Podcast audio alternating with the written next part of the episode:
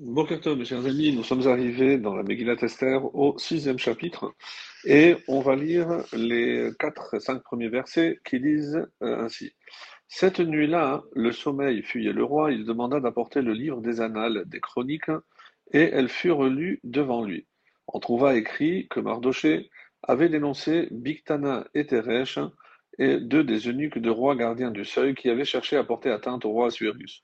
Le roi demanda Quel honneur et quelle dignité a-t-on décerné à Mordechai pour cela? Ses serviteurs lui répondirent Rien n'a été fait en sa faveur.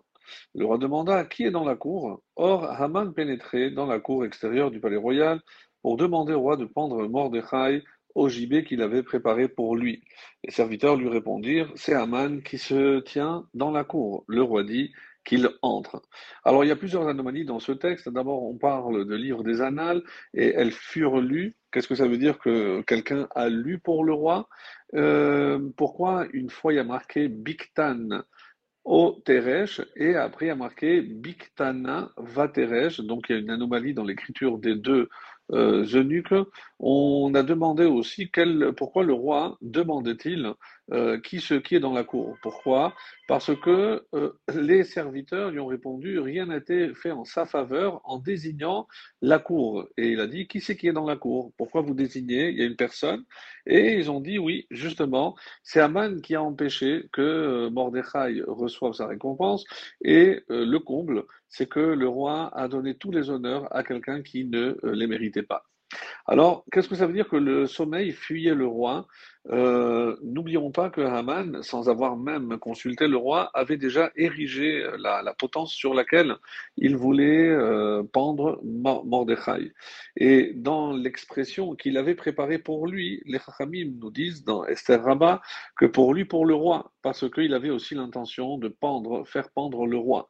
Alors pourquoi il a fallu que ce soit une poutre aussi haute? Il y a plusieurs explications, une très intéressante, et d'ailleurs, euh, ça paraît, il paraît que c'est le cas jusqu'à aujourd'hui, que si le, fil ou la corde se casse, le coupable hein, euh, est libéré. Alors, il avait peur que ça soit le cas, et il dit si Hachem fait un miracle, alors même si la corde se casse, donc 50 amotes, c'est presque plus de 30 mètres, donc il tombera et c'est sûr qu'il mourra de cette chute. Alors, c'est pour ça que euh, quand euh, Haman est sorti, et il a trouvé que Mordechai était en train de pleurer, de se lamenter et d'étudier avec ses élèves.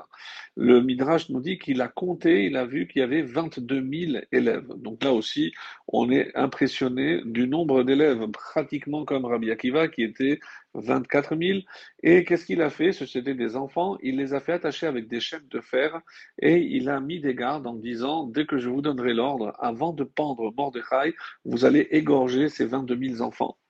Les, mamans, lorsqu'elles ont entendu, elles ont apporté euh, la, nourriture et les enfants ont dit non, sur la vie de notre maître Mordechai, on va mourir à jeun, on ne veut pas manger avant de mourir. Et euh, lorsque ces gémissements d'enfants sont, arrivés jusqu'au ciel, euh, Hachem a dit mais qu'est-ce que c'est ces gémissements pareils à des agneaux à des chevreaux? Et euh, on est venu dire, Moshe, que lui a répondu, ce ne sont ni des chevaux, ni des agneaux, mais les âmes pures des enfants de ton peuple qui euh, sont dans l'affliction, ils sont affamés parce que pendant trois jours ils n'ont pas mangé, et on les a couverts de cordes et de chaînes parce qu'ils euh, s'apprêtent à les égorger comme de simples agneaux. Hachem a été pris de pitié, et euh, il a envoyé donc un rêve à, au roi Achashverosh où il voyait, d'ailleurs on dit que bah, Hazé, qu'est-ce que c'est euh, cette nuit-là? C'était la nuit de Pessah, l'El Shimurim, une nuit de protection très particulière. Et c'est à ce moment-là donc on peut considérer que les Juifs ont été sauvés parce que à travers un rêve, hein, euh, d'abord il a senti un danger et il s'est réveillé en sursaut. Euh, qu'est-ce qui s'est passé? Il, euh, il a vu que euh, Haman s'apprêtait à le tuer avec une épée. Alors qu'au début, il soupçonnait Esther d'être de connivence avec Mordechai, et il s'est dit, mais comment quelqu'un veut me tuer et que personne ne vient m'avertir? Est-ce que c'est le fait que je n'ai pas récompensé quelqu'un qui m'a sauvé, et c'est la raison pour laquelle il a fait, il a fait donc venir les livres euh, des annales, des chroniques, et l'habitude c'était qu'il y avait des, ces serviteurs qui devaient lire euh, pour qu'il s'endorme. Alors, euh, il s'est dit donc peut-être que j'ai été ingrat envers quelqu'un qui, au contraire, m'a fait du bien. Et c'est pour ça qu'il a fait venir les livres. Et le Midrash nous dit que à plusieurs reprises, ses secrétaires, qui a Shimshai, c'était un des enfants de de, Haman, euh, à chaque fois, il voulait sauter la partie où Esther avait dit que c'est Mordechai qui l'avait sauvé. Et chaque fois, le, les annales revenaient sur cette page jusqu'au moment où ils ont euh, raturé, ils ont effacé, et on dit que c'est l'ange Gabriel qui est venu, qui l'a écrit à nouveau, et c'est pour ça qu'il a dit qu'il fut lu. C'est comme s'il y avait une voix qui est venue, et ce n'est pas, ce ne sont pas les serviteurs qui ont lu, mais une voix céleste. Lorsque Mordechai avait demandé à Esther de ne pas dire son nom et Esther ne l'avait pas écouté.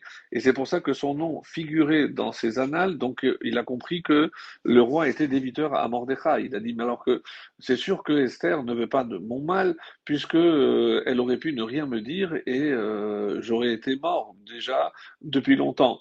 Donc il a compris que il y, a, il y avait un autre qui lui voulait du mal et c'est comme ça qu'il est parvenu à la conclusion, euh, vu euh, que le rêve se répétait, et chaque fois qu'il somnolait, il sentait que Haman levait une épée contre lui et contre Esther. Il a compris que Esther était au contraire avec lui et que c'était Haman qui était en train d'ourdir un plan pour les tuer. Et pourquoi euh, on a fait un changement? Il y a Biktana Biktan au Teresh, on a voulu faire croire que euh, même Mordechai n'était pas sûr si c'était ou Biktan ou, Teresh, et on a fait tuer les deux pour montrer que c'était injuste, que euh, d'après cela, il y a forcément un, innocent qui a été exécuté. Et Hachem donc a fait un miracle et le O s'est séparé, le Aleph est allé avec Biktan, donc ça fait Biktana, et le Vav, Va Teresh, est allé avec Teresh, et c'est comme ça qu'il a compris que euh, Mordechai méritait une récompense. Quand il a compris qu'il était donc redevable à, Mordechai, il s'est calmé et il a dit maintenant qui est dans la cour? Pourquoi vous avez désigné la cour? Et il a compris que c'était Haman qui était venu pour euh, le tuer. Et il pensait pourquoi il vient tellement tôt, peut-être qu'il voulait me surprendre. Et il n'a pas été annoncé. Et c'est pour ça qu'il a dit euh, quel honneur et quelle dignité a-t-on décerné à Mordechai pour cela? Et ils ont répondu rien n'a été fait en sa faveur parce que, au contraire, tu as élevé dans les honneurs Haman qui ne le méritait pas et qui est ton véritable ennemi parce que c'est à cause de lui que Vashti a été tué, que tu as épousé Esther. Mais le but d'Aman, sache-le, était de te faire épouser sa fille.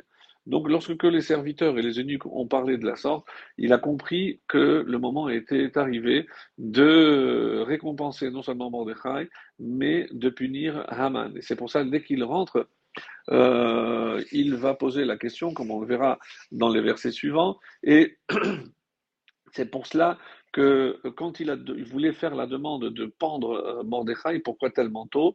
Parce qu'il voulait empêcher Mordechai de réciter le schéma du matin, parce qu'il savait que le schéma constitue une euh, protection extraordinaire pour le peuple juif, et que si le peuple juif récite le schéma le matin et le soir, donc ils sont protégés, et c'est pour ça qu'il voulait agir avant cela. Alors, donc le roi est arrivé à la conclusion, le rêve donc euh, que j'ai fait, Evré Haman, n'est venu que pour me tuer, et c'est du ciel qu'on m'a envoyé cette vision pour que je puisse euh, avoir la vie sauve, et c'est comme ça qu'il se termine. Alors ne le faites pas venir, qu'il entre, et on verra véritablement quelles sont ses intentions. Voilà mes chers amis, à demain.